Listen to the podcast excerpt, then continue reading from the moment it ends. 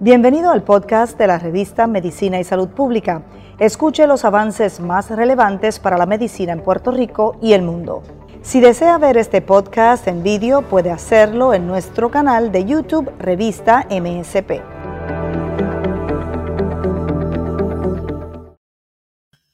Muy buenas noches y bienvenidos a esta transmisión en directo a través de Facebook Live de la revista de Medicina y Salud Pública. Hoy vamos a estar, vamos a estar hablando sobre un síndrome que se llama el síndrome de Sjögren y para ello hemos invitado a la reumatóloga, la doctora Patricia Jordán, quien ya también se une a la transmisión. La tenemos por acá. ¿Cómo se encuentra, doctora? Saludos, buenas noches. Un placer estar con ustedes. Eh, pues muy bien, queremos primero definirlo para que ya el público vaya identificándose, ¿verdad? Y quizás viendo cómo se puede confundir incluso con otras condiciones o padecimientos. ¿De qué se trata este síndrome? El síndrome de Sjögren eh, primario es una enfermedad crónica autoinmune en donde el sistema inmune se altera y usualmente ataca eh, las glándulas este, salivares. El paciente presenta eh, inicialmente con síntomas de ojos secos, boca seca, puede presentar también este, con dolores articulares y fatiga, entre otros síntomas. Pues precisamente la, quizás la persona se estará preguntando, los que estén sintonizados, que tiene que ver una reumatóloga con un problema, ¿verdad?, de las glándulas salivares. ¿Cómo es que eh, esto tiene tangencia con esa, o cómo se adquiere la condición? La, la condición es eh, autoinmune, eh, puede ser este, genético, puede ser hereditario, factores ambientales también pueden jugar un rol importante en la enfermedad. como es autoinmune, nosotros como reumatólogos entramos este, en el tratamiento de esta enfermedad eh, como les mencioné al inicio, puede ser síntomas no específicos como ojos, ojos secos, boca seca, que son los más comunes, pero también pueden envolver órganos mayores como son los riñones y los pulmones este, igualmente. Y doctora, ¿en qué etapa de la vida se desarrolla la condición? ¿Puede la persona, ya que usted señala que pueden haber factores genéticos, eh, eh, desarrollarla en alguna etapa de la vida? Usualmente presenta en, la adultez este, y es más común, eh, ¿verdad?, en, en féminas, igual que muchas de las otras condiciones autoinmunes. ¿Y alguna razón para que de repente se desarrolle la condición? No necesariamente tiene que haber alguna razón en específico, eh, ¿verdad? Eh, es más bien el sistema inmune que se altera y puede presentar este, con, con esta enfermedad. Claro, pero no sabemos lo que lo causa, lo que causa esa activación. Correcto, puede ser, ¿verdad? Ya sea factores eh, ambientales, hormonales, genéticos, este, también eh, envueltos en ello. Y es como es una condición crónica, requiere tratamiento prácticamente de por vida. Requiere tratamiento y usualmente, ¿verdad? El tratamiento va dirigido a las manifestaciones clínicas con que el paciente presente eh, si usualmente son síntomas leves, este, ¿verdad? Dolores articulares, ojos secos, boca seca, usualmente el tratamiento, eh. Va dirigido a eso, eh, gotas este, para lubricar los ojos, visitas al oftalmólogo, visitas con el dentista también, porque puede haber este, un mayor riesgo de que el paciente tenga problemas dentales, que produzca este, caries también. Dolor articular, usualmente usamos terapia inmunomoduladora como es el hidroxicloroquina o el plaquenil para ayudar en, ese este tipo de síntomas. Hemos escuchado hablar muchísimo ahora de, ambas por precisamente la pandemia, ¿verdad? Porque se utiliza también en el tratamiento. Eh, doctora, ¿este síndrome puede afectar otras partes del cuerpo? Ah, usted ya mencionó, ¿verdad? Articulaciones, pero más allá de eso. Correcto, y, verdad, Mayra, quiero hacer énfasis. Nosotros hicimos un estudio en nuestra población en Puerto Rico, este, eh, verdad, con el síndrome de Sjogren's primario, eh, para evaluar factores que se asocian a daños por la enfermedad en nuestro estudio de hispanos puertorriqueños. Nosotros evaluamos alrededor de 100 pacientes con esta enfermedad y sí encontramos que en nuestra población eh, puede haber envolvimiento tanto de enfermedad inter intersticial de pulmón eh, como también neuropatía, periferal y, también eh, vasculitis leucocitoclástica también encontramos en nuestro estudio. Así que eh, no solamente son síntomas leves como ojos secos, boca seca, también puede envolver otros órganos mayores. Usted mencionó el síndrome nivel primario, significa que hay un secundario. ¿Cuál es la diferencia y cómo se manifiesta? Correcto. Eh, cuando nos referimos al síndrome de Sjogren's primario, usualmente es eh, la, eh, sin ninguna otra condición autoinmune. cuando nos referimos al síndrome de Sjogren secundario, es que está enlazado con otra condición autoinmune que también se puede dar y también es común, ya sea lupus eritematoso sistémico o artritis reumatoidea también. O sea que ya ahí es un cuadro un poco más complicado ambos obviamente tienen un tratamiento que mejora la calidad de vida del paciente. Correcto. Como todas nuestras condiciones eh, autoinmunes, nosotros no podemos curar la enfermedad, pero sí manejamos los síntomas y tratamos de que la condición eh, no progrese y no afecte eh, otros órganos, que esa es nuestra, ¿verdad? Mayormente la razón de tratar este, estos pacientes. Doctora, ¿se puede confundir eh, la manifestación más severa y obvia quizás que usted mencionó de este síndrome, que es la resequedad de la boca y los ojos, con otra condición y que ese paciente pase mucho tiempo sin el diagnóstico certero? Correcto, es una enfermedad eh, que eh, progresa lentamente. Hay que descartar que no, ¿verdad? Los síntomas de lo que llamamos los seco, boca seca, no sea secundario a medicamentos que pueden también eh, este, causar ojos secos, boca seca, como son este, diuréticos, como son este, medicamentos para el dolor que contienen opioides, que también pueden manifestarse con, ojos secos y boca seca, puede dar esos síntomas. Hay que descartar que no tengan otras condiciones como es hepatitis, como es sarcoidosis, HIV, eh, entre otras condiciones. Definitivamente hay que excluir eh, otras condiciones que también pueden dar estos síntomas. Eh, usualmente, doctor, ¿qué otras molestias o efectos manifiesta el paciente que llega a la clínica ya diagnosticado? Porque me imagino que esa resequedad también, ¿verdad?, provoca quizás alteración en, el gusto. Eh, ¿Tiene otros efectos para ese paciente? Sí, puede tener también, este, ¿verdad? Cambio en el sabor este, de la boca, eh, se puede también eh, notar resequedad de la piel, las mujeres también pueden tener resequedad vaginal este, igualmente eh, y mucho cansancio, este, puede dar también lesiones en piel a la misma vez. cuando envuelve órganos mayores, pues obviamente las manifestaciones son un poco este, más agresivas. En algún momento, doctora, con el tratamiento adecuado, se logra que el síndrome esté recesivo, que ese paciente prácticamente no presente ningún tipo de síntoma. Correcto. Eh, nosotros, ¿verdad? Y, en nuestro estudio también eh, hicimos énfasis en lo, que llamamos los niveles eh, C3 y C4, que son unas proteínas que son parte del sistema de complemento, que es parte del sistema inmune, en el cual nos ayuda y nos protege de infecciones, ayuda a remover células eh, muertas, entre otras. Y si encontramos que esos niveles bajos de C3 y C4, que los podemos medir en sangre, eh, se asocian este, ¿verdad? con más daño por la enfermedad y actividad de la enfermedad. Por lo tanto, nosotros con terapia eh, y medicamentos sí podemos este, ¿verdad? controlar la enfermedad y utilizamos estos niveles de C3 y C4 para dejarnos llevar y saber si la enfermedad puede estar activa o si ese paciente esté más a riesgo a que tenga mayores complicaciones. Y ya un paciente diagnosticado eh, significa que el resto de la familia quizás deba eh, pasar por algún tipo de prueba para saber si en algún momento también pudiese manifestar la condición. Usualmente nosotros no hacemos en lo que llamamos pruebas de cernimiento en pacientes que no presentan síntomas, eh, ¿verdad? A menos de que eh, el paciente tenga síntomas, nosotros usualmente, eh, ¿verdad? ordenamos las pruebas porque los laboratorios no, no son los que hace el diagnóstico. Uno tiene que tener también manifestaciones clínicas y el paciente que presente síntomas para poder hacer el diagnóstico. Y obviamente el historial familiar también, ¿verdad? Para poder quizás encontrar si hay ese factor genético.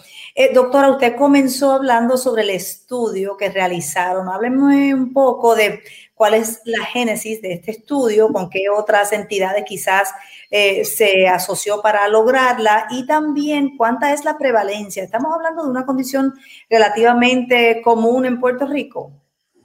Eh, primeramente, para hablar del estudio, eh, nosotros no tenemos data, no teníamos data este, en nuestros pacientes de Sjogren's primario en nuestra población, así que se hicieron eh, dos estudios. El primer estudio se publicó en el 2019 eh, y básicamente nosotros queríamos encontrar eh, y determinar qué factores se asocian con daño por la enfermedad en nuestros pacientes con Sjogren's primario. Y encontramos que 31% de nuestros pacientes presentan con daño por la enfermedad y como le mencioné, principalmente enfermedad intersticial de pulmón y neuropatía periferal fueron los dos este, mayormente asociados. Eh, estos pacientes también eh, que, presentaron eh, daño por la enfermedad, encontramos que tenían niveles bajos de C3 y C4, que son unos marcadores en sangre que podemos utilizar para poder evaluar si ese paciente necesitaría alguna terapia o intervención temprana y ese seguimiento más temprano este, de, de, seguimiento, visitas este, Pero antes de que continúe con el estudio, ¿eso que ustedes encontraron significa que hay una manifestación más severa en la población puertorriqueña de este síndrome? Bueno, hay otras poblaciones, este, eh, se han hecho estudios en Italia, en España, donde sí se asocia el síndrome de Sjogren's primario, por ejemplo, con envolvimiento eh, eh, intersticial de pulmón. No obstante, en otras poblaciones como en Asia, eh, no se, no, estudios no han descrito ¿verdad? la asociación con enfermedad de pulmón. depende de la población, la genética y factores de, ambientales es la, mayormente la, cómo se afecta la enfermedad en, en los pacientes. Le interrumpí cuando me estaba describiendo otras partes del estudio, así que adelante. Eh, entonces, este, en nuestra población, como le estaba diciendo, también encontramos que eh, los pacientes eh, también tenían daño por la enfermedad, tenían mayor riesgo de infecciones y enfermedad coronariana a la misma vez, estaban más expuestos a corticosteroides y a otras terapias inmunosupresoras. y lo importante de, de este estudio es que nosotros eh, como reumatólogos tenemos que tener en cuenta estos factores que se asocian con daño de la enfermedad, dígase C3 y C4 en sangre, para tener este, eh, ¿verdad? ese paciente, velarlo más de cerca. El otro estudio que se hizo fue la segunda parte, eh, primero fue en el 2018, disculpe, después el otro segunda parte fue en el 2019, y nosotros queríamos evaluar los niveles de C3 y C4 eh, en estos pacientes y qué eh, manifestaciones extraglandulares presentaban. Eh, y si encontramos que se, si estos pacientes con C3 y C4 bajitos tenían enfermedad intersticial de pulmón, como les mencioné, también presentaban con vasculitis leucocitoclástica y con neuropatía periferal. Encontramos que estos niveles de C3 y C4 se asocian a actividad de la enfermedad y también se asocian a daño por la enfermedad. Y este estudio, esta segunda parte fue específicamente al inicio del diagnóstico de Sjogren's primario. Así que eso es bien este, importante de enfatizar, así que nosotros como reumatólogos eh, hacemos el diagnóstico del síndrome de Sjogren's primario y sí es importante que evaluemos estos marcadores en sangre para determinar entonces ese paciente que pueda estar más a riesgo a que pueda tener otras manifestaciones extraglandulares. Eh, ese daño, doctora, pulmonar, ¿cuánto amenaza la vida de ese paciente? Eh, digamos, si sigue, ¿verdad? Sin el debido tratamiento y progresa. Claro, si no se trata la enfermedad intersticial de pulmón asociada con el síndrome de Sjogren's primario, sí puede progresar eh, y siempre es importante la evaluación del neumólogo conjunto con el reumatólogo para poder hacer este, eh, ¿verdad? Un, plan de tratamiento adecuado para ese paciente. Este paciente también debe modificar su estilo de vida, su dieta, qué otros factores pudiesen mejorar su calidad de vida, aparte del tratamiento para médico. Sí, eh, ¿verdad? No hay data descrita acerca de cómo eh, la dieta puede afectar este, la enfermedad del, síndrome de Sjogren's primario. Eh, no obstante, sí, en todo momento a mis pacientes yo les recomiendo tener un estilo de vida y una dieta adecuada, este, que sí es importante para nuestra salud, comer vegetales, frutas este, y, y hacer ejercicio al menos 30 minutos, 3, 4 veces a la semana. Sí, ese parece ser la recomendación común para prácticamente todos nuestros males eh, físicos y mentales. Le pregunto, doctora, ¿le puede dar o cuál es el caso quizás más joven que se haya diagnosticado, la persona más joven? Eh, eso no, no tengo ahora mismo, ¿verdad? No te puedo dar esa información. Usualmente, eh, ¿verdad? en adultos, ¿verdad? Mayores, pero yo tengo pacientes eh, que yo los he diagnosticado a los 30, 34 años eh, y mayormente, como les mencioné, en mujeres féminas. Quizás asociadas con esos cambios hormonales que usted señaló como un posible factor de desencadenante. Puede, ser, puede ser, sí. ¿Y afecta más a mujeres que a hombres? Correcto. Y tampoco se sabe necesariamente por qué. No, no, no, puedo tener esa contestación específica. Y en el estudio, doctora, ¿se logró hacer alguna comparación con alguna otra población eh, para un poco retratar cuál es el perfil de ese paciente de este síndrome en Puerto Rico? No pudimos comparar este, nuestro estudio eh, ¿verdad? con otros, otros pacientes, pero sí en la discusión eh, de, ¿verdad? de los artículos, eh, si comparamos con otras poblaciones, como le mencioné, eh, en nuestra población, por ejemplo, el síndrome de Sjögren se asocia con, con cáncer, dígase linfoma. Este, en nuestra población, nosotros no pudimos tener esa asociación debido a que solamente un paciente presentó con linfoma dígase que la, N del estudio fue muy pequeña para poder este, afirmar y, corroborar ese dato, pero sí en otras poblaciones sí se ha asociado con este, un riesgo de cáncer, eh, específicamente el non-Hodgkin linfoma. Este, doctora, ¿cuánto tiempo puede pasar? Bueno, ya usted mencionó, ¿verdad?, que es más tarde en la vida que se diagnostica, pero usualmente cuando llega esa persona, ¿Cuántos años ha estado quizás sintiendo esos síntomas de esa, y ni siquiera pensando, ¿verdad?, eh, que era una condición autoinmune.